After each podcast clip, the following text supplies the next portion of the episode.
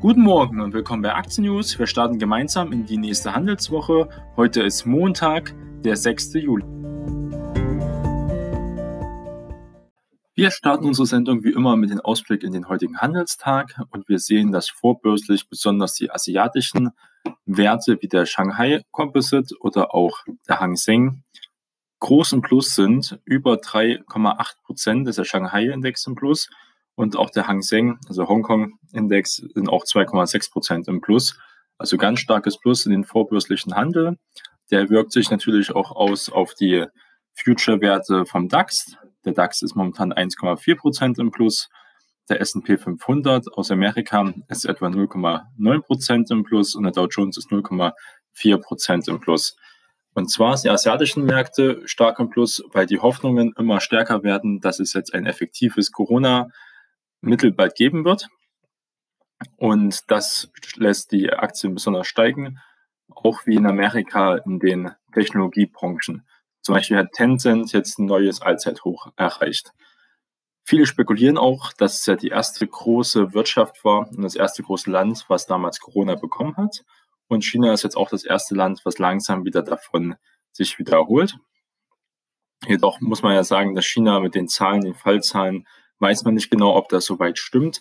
China ist aber auch in Diktatur, die die Menschen extrem unter Kontrolle hat und damit vielleicht auch besser das Virus kontrollieren kann. Also kann man davon ausgehen, dass sie auf jeden Fall mehr Kontrolle über die Menschen hat als zum Beispiel die USA, wo ja das Virus momentan immer noch sehr stark die Fallzahlen steigen. Da profitiert China also ganz direkt davon. Wir können also davon ausgehen, von diesen Impulsen von asiatischen Märkten und auch von den vorbörslichen Märkten aus der USA, die positiv sind, dass der DAX heute steigen wird. Und momentan liegt er also bei 12.750 Punkte. Also geht alles Richtung 13.000 Punkte. Das wird diese Woche wieder sehr interessant werden. Unser erstes Thema heute ist die Commerzbank. Und zwar ist der Commerzbankchef Zielke zurückgetreten. Und zwar war das am Freitag schon bekannt.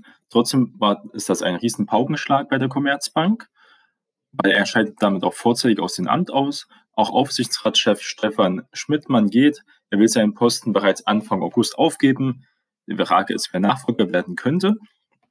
Und zwar geht es wahrscheinlich darum, dass es einen großen Streit mit dem Großinvestor Cerberus gab an der Führungsspitze.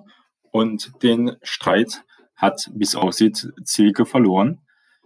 Und er steht seit 2016 an der Spitze des Geldhauses und hat jetzt halt seinen Rücktritt angeboten und den Weg frei gemacht. Er macht den Weg frei für den Neuanfang, sagte er. Er trage auch die Verantwortung für die schlechte finanzielle Performance der Bank. Die Commerzbank braucht eine tiefgreifende Transformation und dafür einen neuen Geschäftsführer, der vom Kapitalmarkt auch die notwendige Zeit für die Umsetzung einer Strategie bekommt. Seit vielen Jahren befindet sich ja die Commerzbank in Sanierungsmodus, genau wie die Deutsche Bank auch.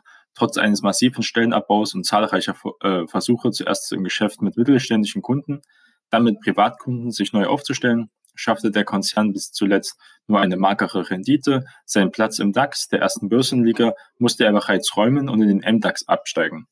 Eine zusätzliche Belastung ist nun mit der Corona-Pandemie entstanden. Wegen der dadurch gestiegenen Risikovorsorge ist das Institut im ersten Quartal in die roten Zahlen gerutscht. Außerdem muss die Commerzbank befürchten, dass sie auch viele Kreditausfälle wegen der Corona-Krise haben wird. Hinzu kommt, dass die Commerzbank auch bei Wirecard relativ stark beteiligt war, die ja Insolvenz angemeldet haben. Das heißt, da hat auch die Commerzbank sehr viel Geld verloren. Also da läuft es wirklich nicht rund im Management. Jedoch muss man, gibt es auch positive Nachrichten. Und zwar hat der Bund äh, der Commerzbank die Treue gehalten.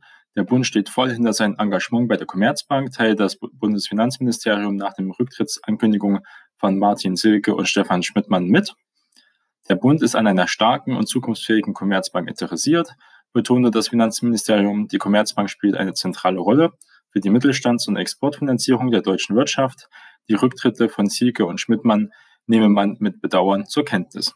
Der Bund war vor gut zehn Jahren bei der Commerzbank eingestiegen, um sie in der Finanzkrise vor dem Kollaps zu bewahren.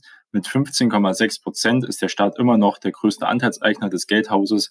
Ein Ausstieg wäre nur mit hohen Verlusten möglich, da die Commerzbank-Aktie aktuell bei rund 4 Euro dümpelt. Und was überlegen, wie damals vor zehn Jahren war die Commerzbank um einiges größer und einiges mehr wert. Also der Bund ist hier extrem im Minus und er hält also aber der Commerzbank die Treue Man könnte also gucken, wie sich dieses Unternehmen jetzt weiterentwickelt, ob es jetzt endlich mal gute innovative Maßnahmen geben wird, um das Unternehmen wieder erfolgsfähig zu machen. Jetzt wollen wir uns noch die wichtigsten Daten der Woche angucken. Und zwar heute an diesem Montag stehen die Einzelumsätze in Europa und im Euroraum an, werden veröffentlicht von der Europäischen Union. Die Umsätze sind in den vergangenen Monaten natürlich stark eingebrochen im Handel, äh, Einzelhandel. Eine Erholung ist vorerst nicht in Sicht. Vielleicht können hier also die Daten positiv überraschen. Außerdem entscheidet die Zinsbank von Israel aktuell über ihren Zinswert. Eine Anhebung wird jedoch nicht gerechnet. Der liegt momentan bei 0,1 Prozent. Vielleicht wird er sogar abgesenkt auf 0 Prozent, wie die meisten anderen Banken auf der Welt. Außerdem veröffentlicht heute die USA den Einkaufsmanager-Index von Dienstleistungen. Es wird ein leichter Anstieg erwartet, also auch da positive Signale für den heutigen Handelstag. Das Vereinigte Königreich hat einen Einkaufsmanager-Index Baugewerbe veröffentlicht. Aufgrund der Pandemie war er stark eingebrochen. Er hat sich aber wieder etwas erholt. Darauf kann man also auch gespannt sein. Am Dienstag steht dann in Australien der Zinsentscheid der Notenbank an. Der Zinssatz beträgt momentan 0,25 Prozent. Mit einer Änderung wird also nicht gerechnet, also bleibt weiter niedrig. Japan wird die Ausgaben der Privathaushalte veröffentlichen. Prognosen gehen davon aus, dass die Ausgaben um 8,7 Prozent zurückgingen, was ja auch kein gutes Zeichen ist für die Wirtschaft, wenn die Leute nicht mehr viel Geld ausgeben können. Dann stellt Kanada am Dienstag ihren Einkaufmanager-Index vor. Nach starken Einbrüchen gab es zuletzt eine leichte Erholung, also auch wieder positive Signale. Russland stellt seinen Verbraucherpreisindex vor. Es wird ein Anstieg um 0,3 Prozent gerechnet. Am Mittwoch, den 8. Juli, gibt es die Hauptversammlung von Alstom. Diese Bahntechnikkonzern will mit der Zugsparte von Bombardier fusionieren. Eine Entscheidung der Europäischen Kommission wird bis zum 16. Juli erwartet.